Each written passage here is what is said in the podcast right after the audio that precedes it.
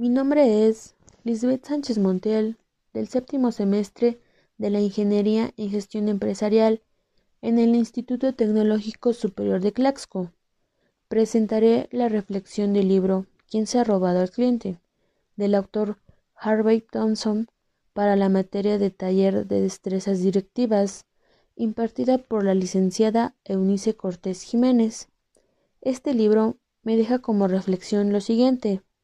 El cliente es el elemento fundamental para que una empresa o negocio sea rentable y cada día el sector empresarial invierte en nuevas estrategias para fidelizar al cliente y que éste no nos abandone.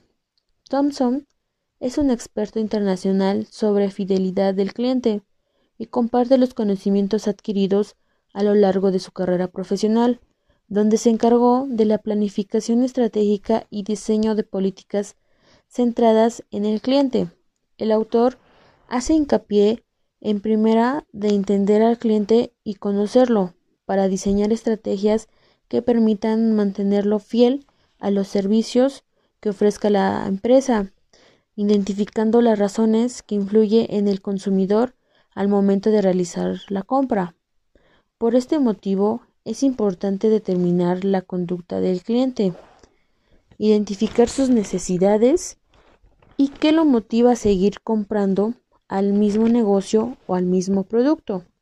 Esta información ayudará a determinar qué necesidades influyen en que el cliente no nos abandone en caso de no complacerles. Gracias.